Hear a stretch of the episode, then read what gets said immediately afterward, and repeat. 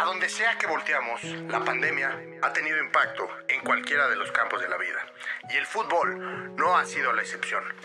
Hoy, Luis Guerrero nos cuenta acerca de las adversidades y los retos que ha tenido que pasar siendo futbolista durante la pandemia del COVID-19. Soy jugador profesional de la Liga Mexicana de Fútbol. Actualmente juego en el equipo de Pumas.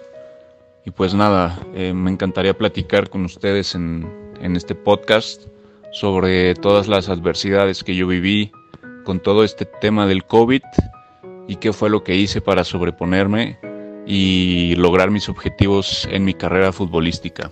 Bitácoras de la pandemia. Un episodio nuevo cada miércoles.